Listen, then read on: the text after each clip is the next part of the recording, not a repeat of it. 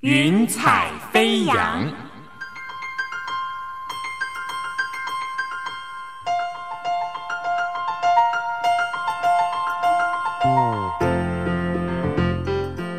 让每一朵云彩的生命牵引着你心灵的飞扬。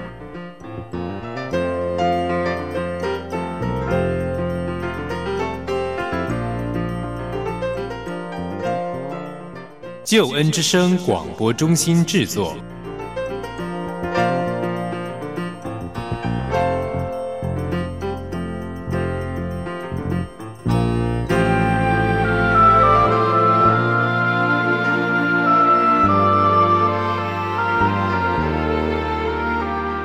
欢迎收听由台湾救恩之声广播中心所制作的《见证集云彩飞扬》，我是静怡。朋友，你能想象一个拥有高薪的职能治疗师，但是呢，却经过家庭革命而转业吗？这会是一个什么样的故事呢？我们就来听听今天来宾他跟我们的分享。Hello，蔡嘉荣，你好，你好，主持人好，非常欢迎你。刚才提到说，你本来是一位职能治疗师，是，嗯，职能治疗师也是医学院的嘛，对是的，不对？是的，嗯，所以其实很多人是蛮惊讶的哈，就说，嗯、从这么高薪，然后在社会上也是很有地位的工作哈，你就毅然决然的转行。是。那我们在这里呢，先问一下嘉荣成长的背景好了。好，我过去成长的背景啊、我是在一个基督教的家庭长大，所以信仰对我来说是一个好像从小就一直跟着我的一个生活方式，我应该这么说。可是我自己在信仰上面也也经历到了一个转折，应该是说我我更加的明白，知道信仰是什么。其实并不是我刚开始跟着爸爸妈妈一起上教会的时候，反倒是我后来爸爸妈妈做了一个决定，是 决定帮我分到另外一个教会去，让我自己独立在那边的时候，我反而更加的认识这个信仰。不过，呃，可以从我小时候讲起来，印象蛮深刻的是，在我国小的时候，那我们的家人其实非常注重呃上教会这件事情，就是不论如何周日的行程，然后你就是去教会。最期待的事情当然就是聚会完之后要吃什么 啊，我自己的这样期待。不过那也养成了其实我对信仰的一个生活方式。那那个时候其实对于信仰并不是那么明白。我那时候可以对圣经是倒背如流，然后就是什么圣经的书卷呐、那那个什么歌啊，就是都背得非常熟悉。然后老师要讲什么圣经人物，接下来发生什么事情，每个王、每个名字我都可以背得很清楚。觉得最特别、很值得分享的，那就是我们家除了去教会之外，其实我们晚上会有一个读经的时间。那我们不是整本圣经读，以前会有一种小册子，那就是那个只有真言的，那我们就会读那个真言。那每一天就是读一篇，然后啊、呃每一天就是更多的认识这个信仰吧，应该这么说。那时候有一段经文，其实我后来才发现给了我很大的帮助。那是在箴言的四章二十三节，是你要保守你心，胜过保守一切，呃，因为一生的果效是由心发出。可是等我发现这句经文对我很大的影响的时候，其实是我已经呃国中、高中的时候。在那之前，其实我对于信仰就是，我觉得就是我爸妈的信仰，那跟我没有关系。那他们去教会，我去教会。我甚至有一次把妈妈带新朋友来的时候，他们把小孩子带来，然后我就跟小朋友说，我就跟我的就是等于是同伴说，儿童读书学不是很好玩，我们上去别的地方玩。结果那天回去就被骂得很惨，说你带同朋友来，应该是要去聚会，应该是要听这些圣经故事。我想我跟呃蛮多二代或是三代基督徒，我本身就是二代基督徒，蛮像的。其实我们在寻找信仰的路程上是花了一点时间。我觉得在前期，特别是跟爸爸妈妈一起的时候，很难有那种哇，我经历到神，那我经历到神对我说话，我祷告蒙应允这一类的故事。那当然可能也跟我们呃第一开始爸爸妈妈的教会是比较没有那么强调这个部分的有些关系啊。我们是很注重圣经基础，我们是很注重你对圣经的了解、理解等等。我我记得以前我们还。呃，因为敬拜的事情，敬拜不可以举手，或者是敬拜不可以有爵士鼓，呃，只能有钢琴诗班这种。对我那时候小时候来说，我我其实并不太明白。那等我真的自己长大之后，才发现说，哦，原来光是聚会可以用爵士鼓这件事情，都是 前辈们很大的努力，这样子。所以在我国小的时候，我的信仰其实就是一个生活的。例行公事，就是每一个每一周去，每一周去。可是那时候打下的底子，是我我之后才慢慢发现出来的。因为这是大概我在国小之前，在我呃第一个教会呃的时候。那接下来呃我就进入到国中。那进入到国中之后，嗯，我的我的爸妈真的太看不惯我在儿童主日学太太呃懒惰吗？还是就是？我就是去，就是当小霸主。到了国中之后，我就进到了另外一间教会，而那间教会就是，嗯，给我有一个不一样的经历在信仰的路程上面，所以这大概是我的，呃，信仰的认识。嗯，我觉得听起来呢，就知道说嘉荣从小就是聪明伶俐，而且很有自己的想法。一开始的时候，我们有跟朋友介绍嘉荣的职业，过去是职能治疗师，呃，念的是医学院，所以我想大家可能会很好奇，你从小是不是功课就很好？嗯，我不敢说我是班上前五，或是，可是我应该都在班上的前段班，可能国中、高中的时候有点。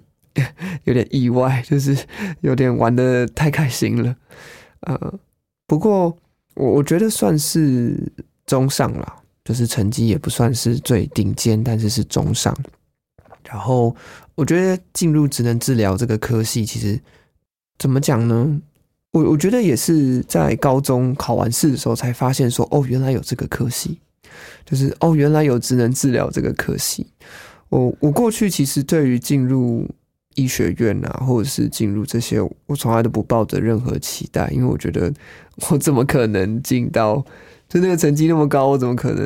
因为大家普遍的认知还是会觉得说进医学院就是当医生等等这一类的。呃，不过在考完试之后，呃，成绩当然不如我一开始预期的了。我一开始其实是期待自己可以朝心理方面的科系去。就是就读，因为我自己对于呃心理啊，对于人是很想要了解的。那后来就发现哦，有一个科系叫智能治疗，那这个比起心理咨商或是心理系。对我来说更适合我，因为它更比较是实做的部分，它更在意的是人生活的表现。人生活，我身为一个人，我应该要什么职能？就是我平常日常生活做的这些事情，我怎么样帮助一个人在生病之后，他仍然可以在日常生活当中可以过他正常的生活？那职能治疗更在意的是人的功能。那相较于心理治疗跟心理智商，比较会去着重在人内心的世界跟挣扎点。那职能治疗有些时候，我们就会说，你可以把事情做好，这这是我们第一我们觉得的目标，就是你可以让你的生活过好，这是我们的第一个目标。所以蛮感谢神的，我进入这个科系。啊，刚刚主持人问我说，是不是成绩非常好？其实也也没有到非常好，不过是中上前段这样子。你在就学的过程当中有没有什么挫折？嗯，哦，不管是考试啦，或者是跟同学相处啦，因为大家其实都会觉得说，可以上医学院的这些学生，好像大部分都一帆风顺。你觉得是这样子吗？嗯，我觉得其实可以上医学院的人，除了真正所谓医学系的人，其他的人，我觉得我们都是平凡人。我们也就是就是个平凡人，那挫折啊，呃，成绩考不好啊，或者是人际上的，我觉得对我来说，是常有的事情。那呃，特别想到我国中啦，呃，国中念的一间学校是比较特别，那我们是呃蛮注重生命教育的，呃，也跟基督信仰是蛮有关系的。可是反而因为这样子的风气，呃，同学有些不是基督信仰的人，他们对于基督信仰的人会更有敌意，所以我其实反而那个时候就蛮被排挤的，就是哎，你就是基督徒，你都这样啊？基督徒怎样啊？然后你们基督徒都要读圣经，很奇怪。所以，嗯，这样子的事情其实一直到高中也还是会有，因为高中很注意的就是注重就是社团，可是。跟教会的时间就会冲到啊，然后就说：“哎，为什么你要去教会？考前你为什么还要去教会？”所以人际上面的，我不敢说是冲突，但是有差异。就是你跟你同学聊的话题会不一样，你跟你同学在对话的时候，你会觉得我应该要讲这些，我觉得我相信的是这些，可是我的同学讲的跟我不一样，我该怎么做选择？那再来在成绩上，我觉得更是如此啊。我自己，我自己过去念的是。以前是三类，现在好像又改名字了。那三类是有念物理、化学、生物。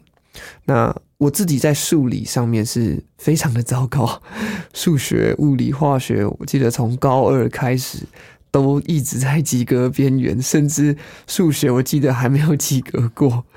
嗯，我觉得其实非常挫折了。但是我选择三类是因为我很喜欢生物，所以那个时候在生物的表现还算不错，所以。我不能说是一帆风顺，我真的觉得医学院我们能够进去，我觉得其实大家也是都是求学，我们也是平凡人，那只是我们选的好像是在社会上认定比较聪明的人才会去的，那我觉得也也没有那么尽然了，这样子。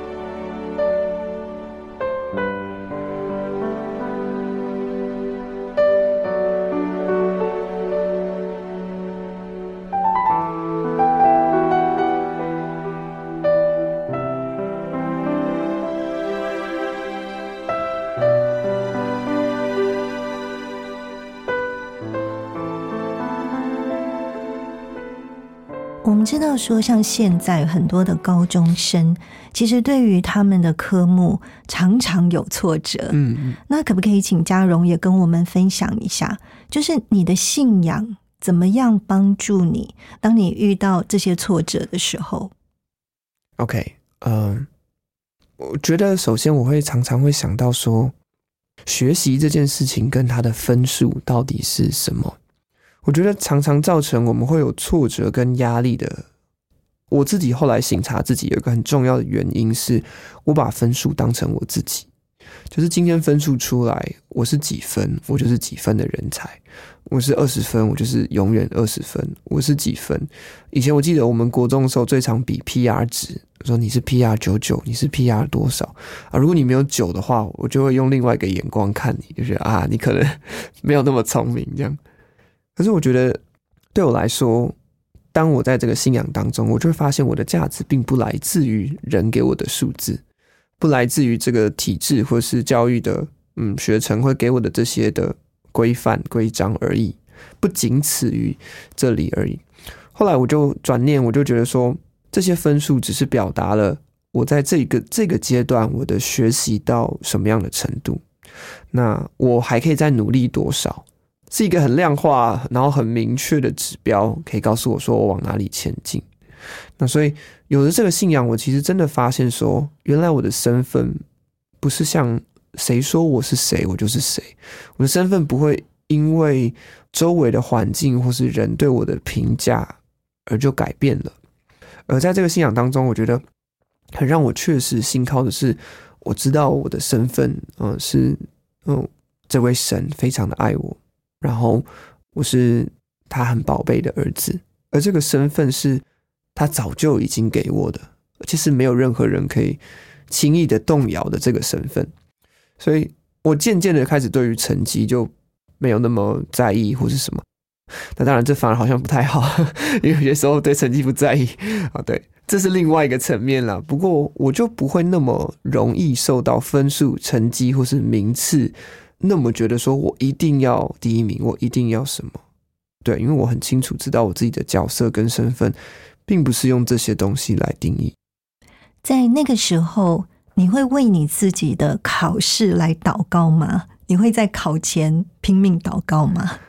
我会，特别是没有念的科目的时候，到到现在我还是，当然是也是算开玩笑了，会教我自己有些带的学生，我说，如果你这科真的没准备，就是也只能看神有没有可以帮你了，因为你自己没准备，你只能跟神说，你写的都写对，猜的都猜对，啊 对，但是我会发现，把成绩交在神的面前是一件很重要的事情，因为神非常看重。我的学习跟我未来的发展，那我觉得再来第二个是自己在心理上面，考试前成绩不好，你的心里会很焦虑，而且那个时候特别容易会有其他的声音，这些其他声音不见得是指别人，反而是指自己的内心。哎呀，我就是这样子，我的我就是不够好，我就是懒惰，我就是什么。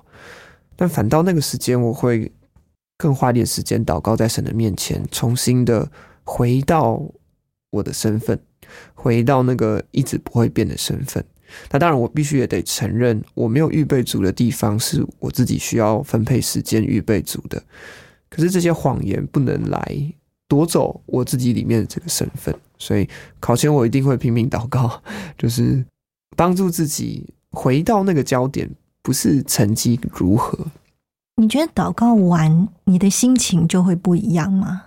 嗯。我觉得这个会分是大考还是小考，呃，如果是小考的话，呃，就会有一种啊豁然开朗，就好啦，就这样了，就上了。可是如果是大考，必须很实话的说，祷告完，心里的状态跟感觉不见得有那么直接的改变，那可能还是会紧张，甚至会觉得更紧张，因为你把这件事情交在神的面前了。那可是我觉得，我回过头来想。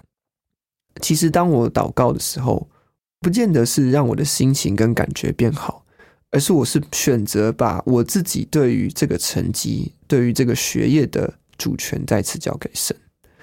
今天我真的认知到，说我可以学这些东西，我可以呃有这个考试的机会，或是等等，那并不是我自己努力或是什么争取来，而是真的是。神让我有这个机会，神让我学习这些东西，我觉得那是更深层的意义是。我的学习并不是不只是为了我自己而已，而是我要预备自己成为一个合用的器皿。对，所以我觉得在特别当然大考之后，那个感觉真的祷告完其实没什么差。可是，在属灵上，我我自己后来醒察之后，我发现那是一个主权的转换，不是不再是自己抓着我努力的东西，我的科目，而是我选择放手，让神来掌管这一切。从小爸爸妈妈会很盯你的功课吗？嗯，会，这也造有些造成了一些阴影。当然，嗯，国小的时候、国中的时候，我的课业是妈妈管，所以那时候就会有很多的 fighting，然后 shouting 这些很激烈的沟通。那没有达到标准的时候，是会很严肃的，是会很有压力的，因为你觉得我应该要达到这些，我不能粗心，不能粗心，不能粗心，嗯，对。然后有些时候可能会打手心、打屁股等等。到了高中之后，就换人了，就换我爸。那我爸就比较没有特别说啊，你的成绩怎么样？因为以前以前我们还是签联络簿嘛，然后考卷也要签名嘛，所以。国中之前都是妈妈签，你就会很紧张把那个考卷拿出来。可高中之后，爸爸就是不论如何就是签下去，所以就比较不会不会有那么感觉，我觉得说哦，读书是一件很重担、很很痛苦的事情。对，但确实我的父母对我的成绩是有一些要求的。那当然还是会期待自己的孩子有好的表现。我们可以努力的地方，我记得我妈妈常跟我说，就是你至少要把你自己可以尽的力都尽完。那剩下你真的不行的，那就是神来帮你掌管。可是你自己先把你自己可以尽完力的地方完成。那所以对我来说，那时候就其实就养成了时间分配，然后怎么样安排自己的休闲，因为我必须得把我该做的事情做完。那我的时间分配就很重要，对啊，所以大概是这样子。像你考上了这样子医学院里面，嗯，很棒的一个科系哦，职能治疗系。是你家里面的反应是怎么样呢？家人其实非常的开心啊，因为我是那个时候是面试跟甄选上的，所以呃，我面试的时候，我们那个学系刚好是第一，哎，就是前十届。就是还在做面试，所以那时候录取的人其实正取的人只有十个，十来个左右。然后就是很幸运的在面试第二阶段的时候有通过这样子，所以家人其实非常的开心。那第二个开心的点，其实我觉得他们开心的点不是我上了医学院，而是他们发现这个东西是很适合我的，这个科系跟我的性格很像，然后跟我正在做的事情，因为。高中的时候，其实我就在教会开始有担任一些辅导的工作，会陪伴一些国中生，然后陪一些学生聊天等等。他们就发现说，原来这个科系是我喜欢，而且也适合我的。所以反倒并不是因为说进医学院，当然他们会跟呃其他朋友说的时候说，哎，我儿子进医学院，当然会这样讲。可是我觉得他们心里真正的高兴，是我找到了一个合适我的科系，而且也是。很好的发展的科系，这样子。你考上的是医学院，旁边会不会有很多的同学朋友都投以羡慕的眼光？嗯，考上之后，同学们会说：“哎，你选的科系到底是什么？”就是他们对于这个科系也不是很了解。然后，可是因为挂上医学院三个字，他们就不分青红皂白的说：“你太厉害了嘛！” 但那个时候我真的高兴的原因，也不见得是因为旁边的人觉得说你很厉害等等的。我自己这个人比较，我其实比较难接受别人的肯定了。就是对于别人的肯定来说，我就觉得，嗯，这不是本来应该就要这样子吗？这些的，当然这是我自己也还在面对的。不过那个时候我真正开心的是，有让我找到一个很适合、很适合我的地方。因为其实，在求学的过程，其实最担心的是大学四年念完之后。我念的科系不是我自己喜欢的，那那个那个那个是我其实一直最担心的一件事情，所以那个时候别人是不是有投以羡慕的眼光？我想可能有些同学是有的，因为医学院嘛这些的。可是我自己最开心的是，我找到了一个我喜欢而且我有兴趣继续发展的一个科系。虽然我对他还没有完全的了解，但我知道我选对东西了。像国内外啊，很多人都说有能力考上医学院，不代表有能力从医学院毕业。你觉得呢？我觉得这句话是千真万确。呃，有些比如不只是医学院了，有些学校你进得去，你不见得出得来。那在里面确实有些辛苦的地方，包含学的科目是你过去高中从来没有接触过的，有些的科系是。延伸了可能高中学的东西，像是物理、化学是更深更难。那当然，那个层级是更高的、更深。可是至少你是明白过，你以前有碰过的。可是像我们有些学的东西，比如说解剖学，那真的你就要去呃找，就去解剖室看大体老师上课。那那是没有人、没有人、从来没有人经历过。哦，原来我大学要学这些东西。那后面有学的东西是。比较是一些理论的东西，比如说怎么带活动，活动应该怎么营造氛围，那活动的目标是什么，这些等等。有些时候听过去就觉得说，哎，不就是这样子吗？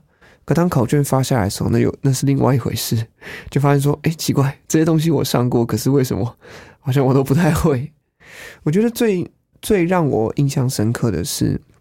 我们这个科系到大四的时候，我们其实会有一整年的时间，分别在三间医院实习。那我们有三个领域，就是我们有呃小儿领域、生理跟精神的领域，我们就会分别在不同的领域实习。那那其实对我们每个学生来说，那我们就很清楚的知道说，那才是见真章的时候。你前面大学三年你怎么做，你怎么念，其实没什么人管你。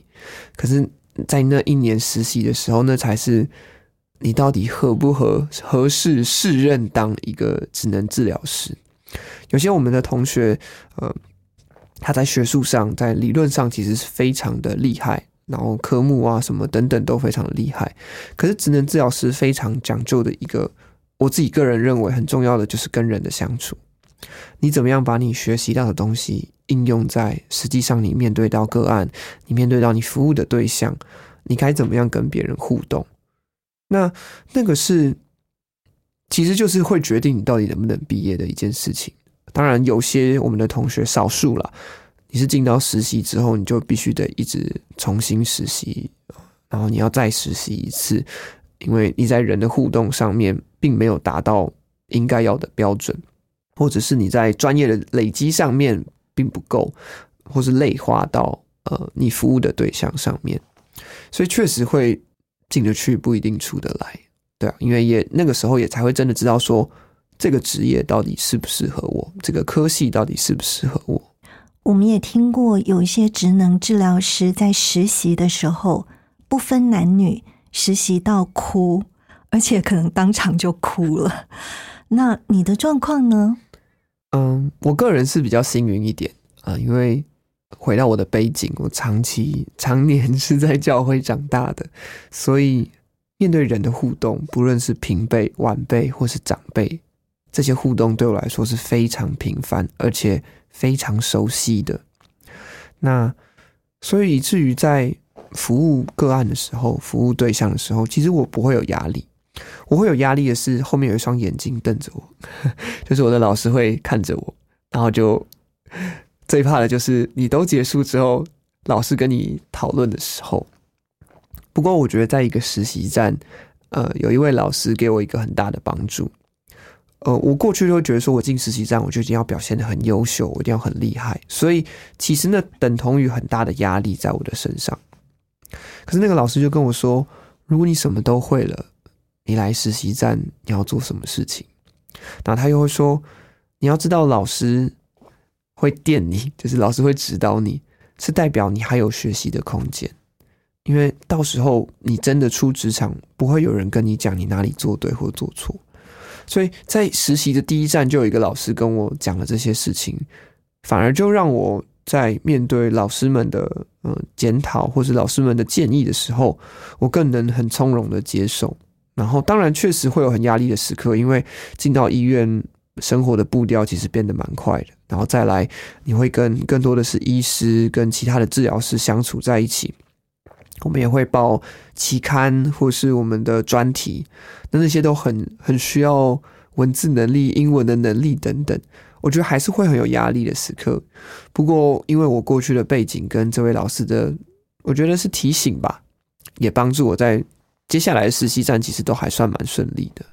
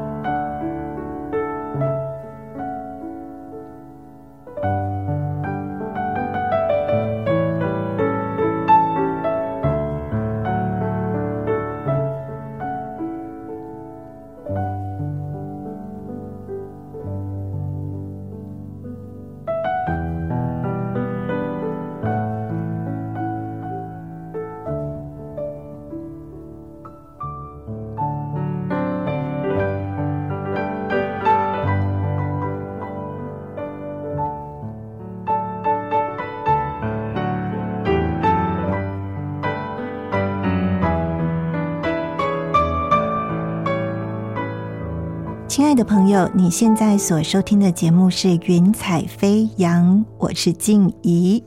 在今天为你访问到的来宾是蔡家荣。刚才我们跟家荣聊到说，其实他是呃非常不容易的，能够考进医学院，而且呢是职能治疗系，这个是很多人所羡慕的。家荣，但是我们知道说。后来你虽然进入医院，可是你居然好像类似家庭革命一样转行了，所以是发生什么事情呢？嗯，这其实我自己也没有意想到。呃，我在职能治疗，我毕业之后，我就几乎没有间隔的从事了职能治疗师这个行业。那我走的是精神领域，所以那是其实我是非常喜欢的。我们智能治疗三个领域，那精神其实是我一直非常向往，我也非常想要学习的地方。那我服务了总长数大概加起来大概是三年，呃，三年左右。那就在呃台大医院服务。可是，嗯，服务到后面，我就开始在想一件事情，因为我们服务的对象跟个案是精神科的病人，有些的病人他们是。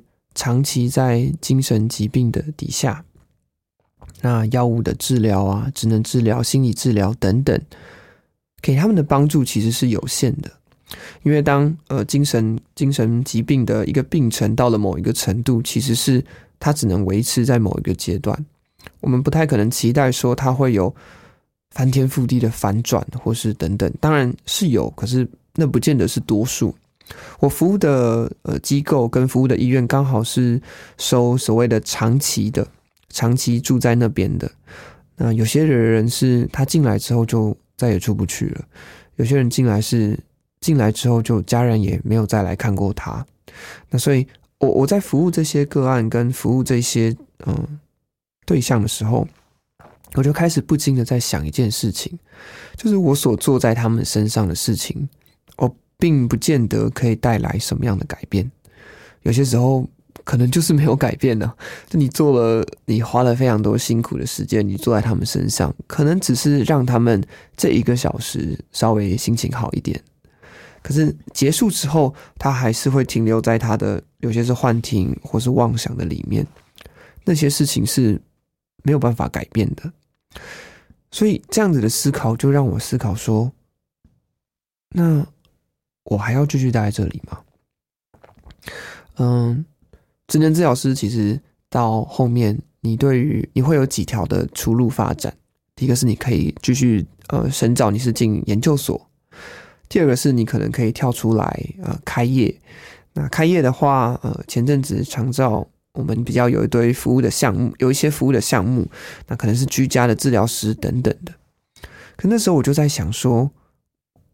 在我最青春的年华当中，我要继续花时间在这些人身上，那我是不是还有热情呢？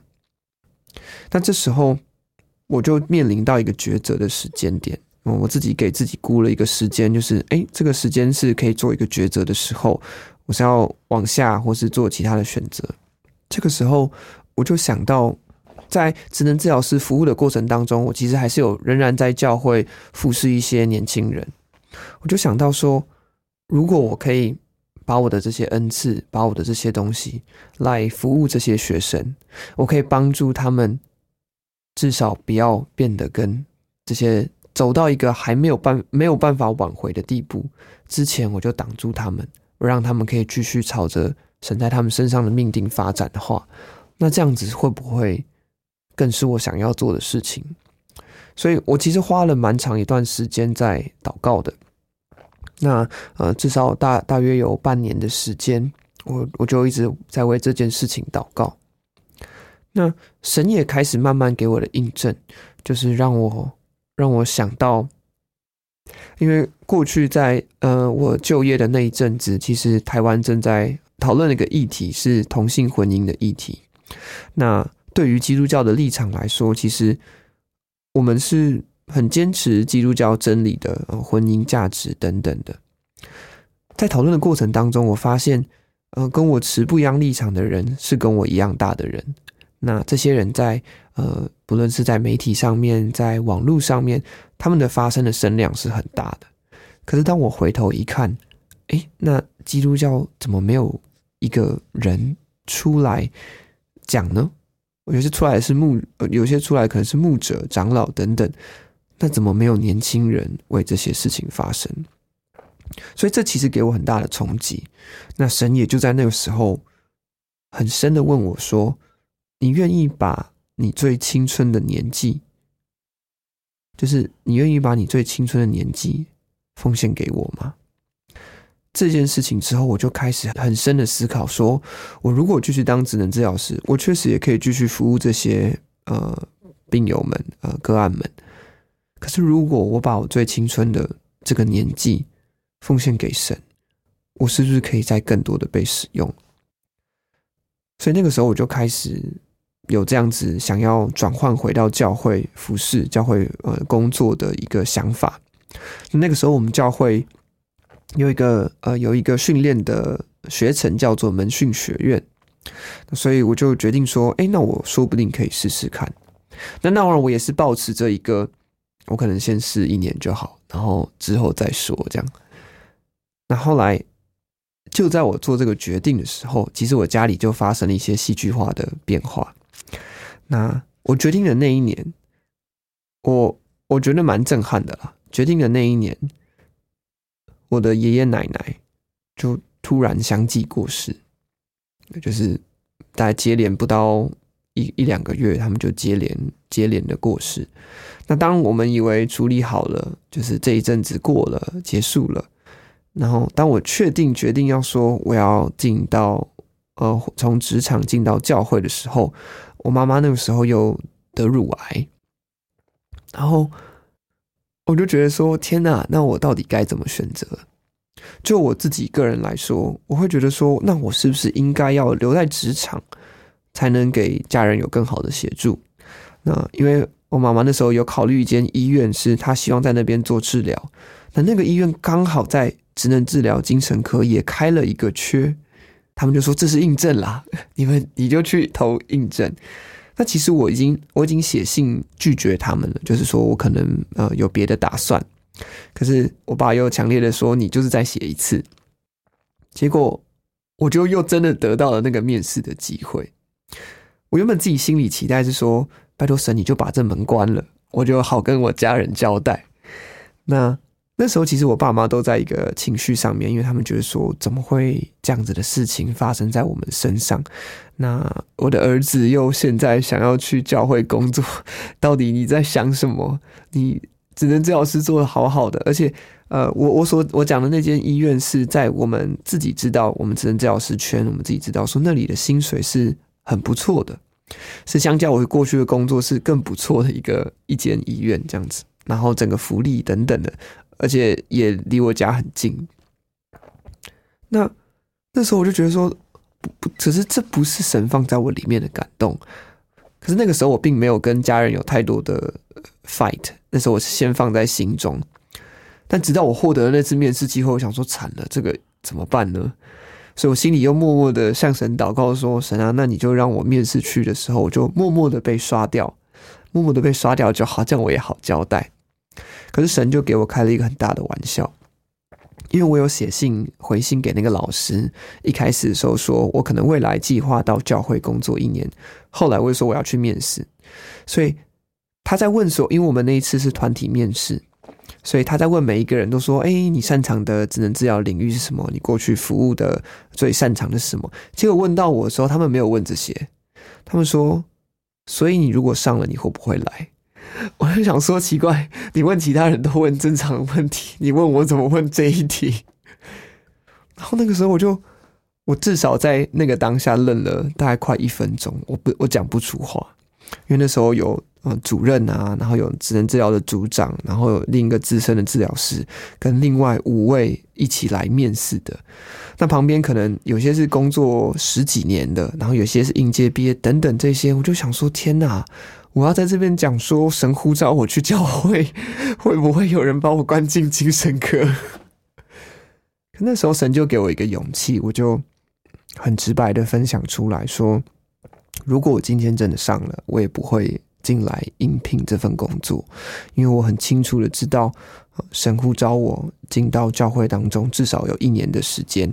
那我在那边，我希望在信仰的根基上更加扎根，因为我知道在精神科有些的服务的对象，并不是药物就可以改变的，而那真的需要有一个信仰才有办法改变他们，那真的需要遇到神、经历神了，他们的生命才有可能翻转。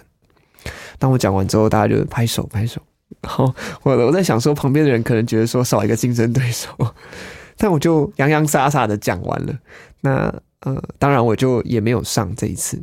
不过那天晚上就是我们家庭就是激烈沟通的一天。我爸就问我说：“那你面试怎么样？”我就我也没说谎，我就很诚实的把所有东西讲了一遍。那他心里其实非常的，嗯。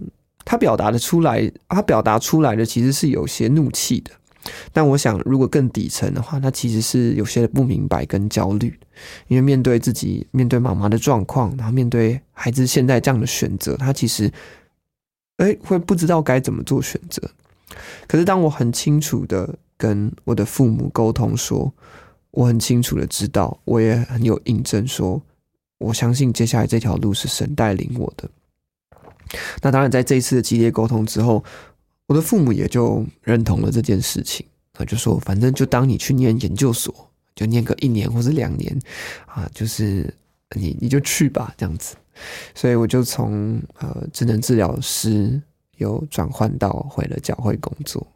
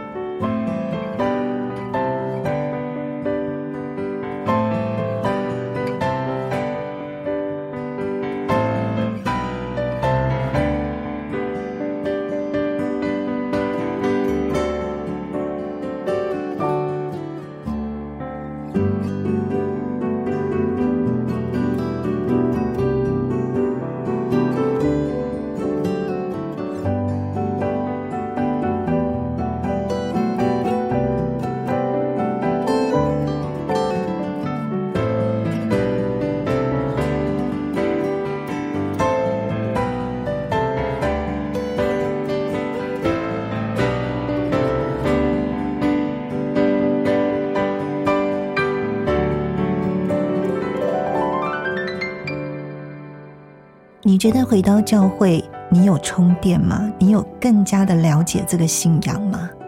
嗯，我觉得对我来说，进到教会工作之后，确实跟平时参加聚会主日或是平时的周末的服饰是有很大的差别的。那我可以这么形容，就好像会是坐在第一排，亲自见证神的工作。我觉得这是一件很真实的一件事情，就是。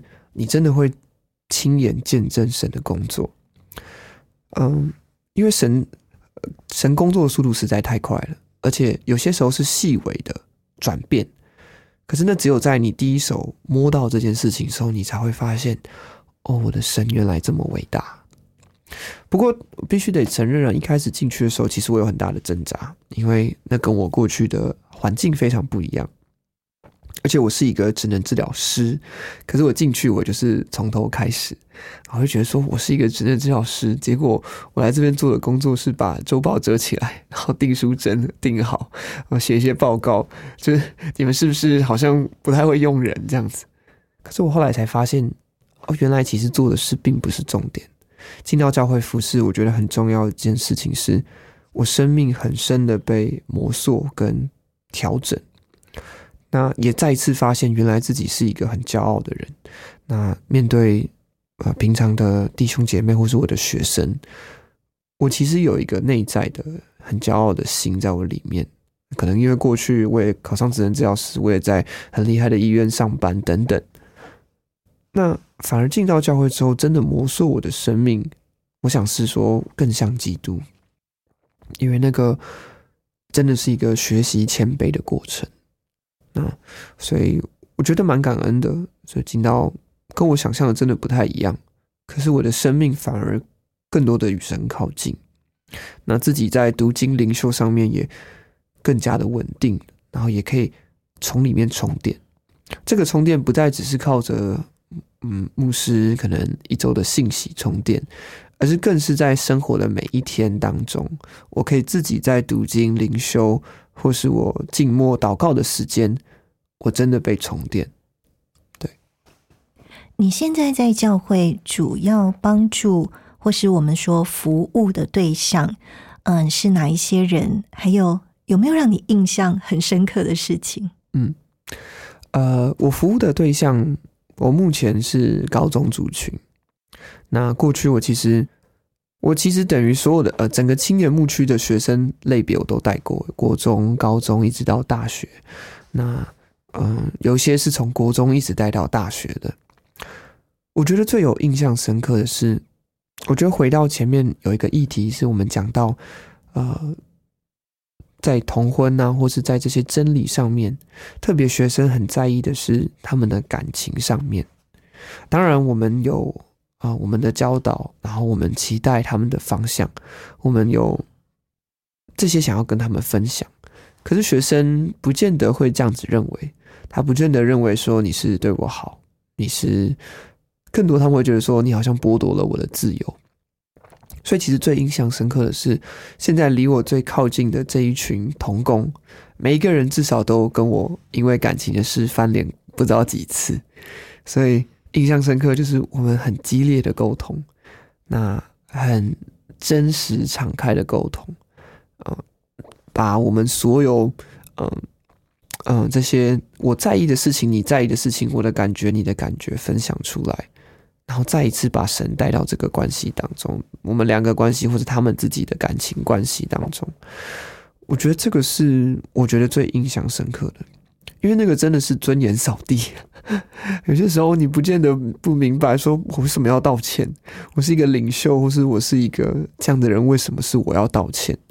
可是那时候我就会感觉到神就是很大的光照我说：“你先道歉，你先让你的心转向他。”他的心才会转回来，所以有些时候我是忍痛那个讯息就打好传出去，然后就就很生气这样。可是我还是做了这件事情，所以这是我觉得印象深刻的事情，很真实的功课让我学习什么是谦卑。那这也不断的让我想到，会让我思想到说，那耶稣真的为我钉十字架的那一刻，他到底在想什么？我光连一个道歉都说不出来，可是耶稣为我舍下的却是极大的荣耀等等，因为他为要成就这件事情，所以我觉得最印象深刻的是这样子。像刚才你有分享到说，其实你本身对心理学、对人你是很有兴趣的。那你现在你经历过这样子职业的转换，然后也在教会当中特别服侍这些年轻人。对你来说，你觉得人的价值到底是什么？可不可以跟我们分享一下？嗯，我觉得这是一个很深的问题。人的价值到底是什么？我会想要思想这件事情，我觉得会从两个角度去思想。第一个角度是我们比较平常人会想的是，我们自己会去想人的价值是什么。必须很诚实的说。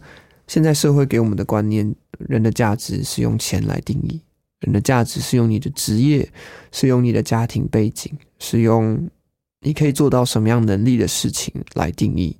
我是不是一个有价值的人？其实，我想这是许多年轻人会问自己的问题。当我课业不顺利的时候，我是不是还有价值？当我赚不到钱的时候，我还是不是有价值？甚至当整个社会我再努力都没用，所以我选择躺平，我选择不努力的时候，我这个人的价值到底是什么？那我想回答这个问题，其实我们必须得先跳脱整个世界的价值观给我们所谓人的价值，因为当我们用自己的方式，或是所谓是世世俗的方式来讨论的话，我们会不断的陷到一个回圈当中，是。我有没有赚钱？我的工作有没有有一些发展成就？我没有让很多人认识我？或是现在我的曝光量怎么样，粉丝多不多，我的流量，我的火不火啊，红不红？可是我我就会开始去思考，人的价值这么肤浅吗？人的价值是别人来定义我吗？人的价值是我自己定义就算吗？这个就会让我回到第二个角度，我觉得，嗯，很真实的在这个信仰当中，让我看见人的价值是什么。那。嗯，我自己常常的去思考说，我要怎么样更认识自己？其实真的只有先从更认识神开始，因为他才知道一个正常人长什么样子。我觉得整个世界已经让我们不太知道所谓的一个人人的价值应该长什么样子。我们更应该要回到最一开始人被创造的时候，人被嗯。人被开始在地上有些东西的时候，他们到底该怎么生活？人跟人之间到底该怎么互动？就那个价值才会真正的体现出来，就会发现原来人是 more than 金钱，你的工作 more than 你的背景，而是每个人都非常的有价值，每个人的存在都是那么的独特，以至于我就想到回到信仰的最根本是。耶稣基督会愿意为我们舍下他在天上一切所有的，到地上，然后为我们舍命，那是人的价值。所以人的生命是这么的宝贵，以到天上的神会愿意舍下他的爱子来赎回我们的生命。我觉得光从这一点去思考，你就会开始慢慢的换一个角度说，原来人非常有价值。不过我自己也还在一个思索的过程，是，呃，神到底怎么样看人？人的价值到底到底多有价值？这我我觉得我自己还在思考当中。我觉得嘉荣的分享真的好深刻哦，可不可以？嗯，我们把握这个机会哈，邀请嘉荣能够祝福一下今天收听我们云彩飞扬的朋友们，给他们多一点的祝福好吗？好，那。我想要祝福今天聆听这个广播的你。呃，首先我要祝福你，其实你在这个地上存在的价值是非常有意义的。你是一个独特的，啊，你不是别人说你两句，你的价值就会改变。有位神非常的爱你，而且他为着你这个价值，他舍下了一切，我要赎回你。所以我要祝福你在你未来的道路当中。你在前进的时候，你不再只是看着前面我可以得到些什么，而是你要看着后面支撑你，而且带着你、牵着你走的那只手。我要祝福你在你未来的家庭、未来的工作跟经济上面，你会看见那只那双手、那双超然的手，不断的供应你、扶持你。我看见你在这些选择的道路当中。可能有很多条道路会选择，可是你会发现有一条道路是最亮的。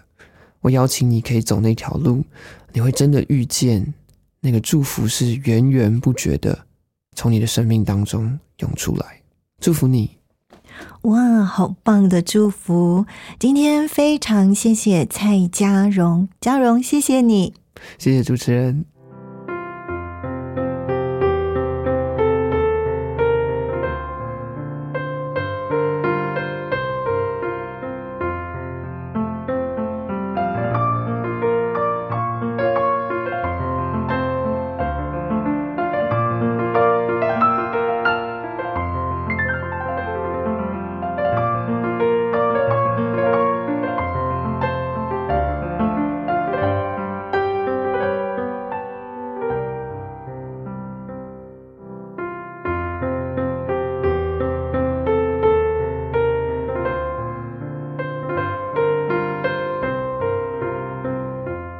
蔡家荣分享的生命故事，并且授权给救恩之声纳入在云彩飞扬福音见证宣教事工当中。如果你想要多一点了解基督信仰，推荐你来参加救恩圣经函授课程，让圣经老师帮助你可以认识圣经真理。如果要参加圣经函授课程，电话请拨。零二二七五四一一四四，零二二七五四一一四四，或者是写信台北邮政四十四至八十号信箱，台北邮政四十四至八十号信箱，注明“云彩飞扬”静怡收就可以喽。云彩飞扬在救恩之声的官网 APP，还有各大的 Podcast 都有播出，邀请朋友能够多多的收听，并且把云彩飞扬分享出去，让更多的人听见好故事。云彩飞扬，我们下回见喽，拜拜。我是空谷的回忆，四处寻找我的心，片溪水和山林，我心依然无处寻。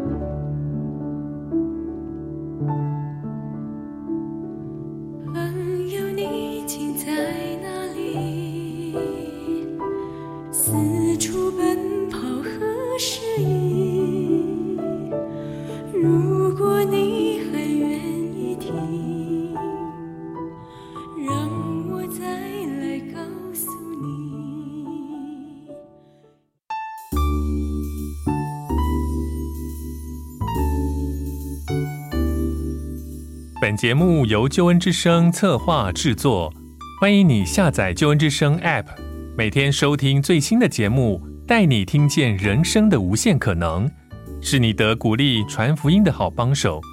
立即使用救恩之声 App，为自己、为别人领受上帝的救恩之声。